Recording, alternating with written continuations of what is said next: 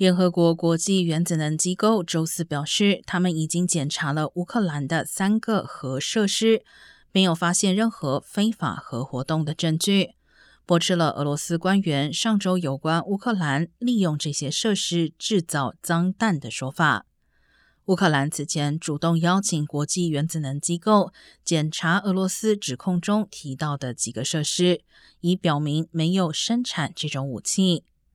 俄罗斯的指控使西方国家担心，俄国可能在寻找借口升级战争。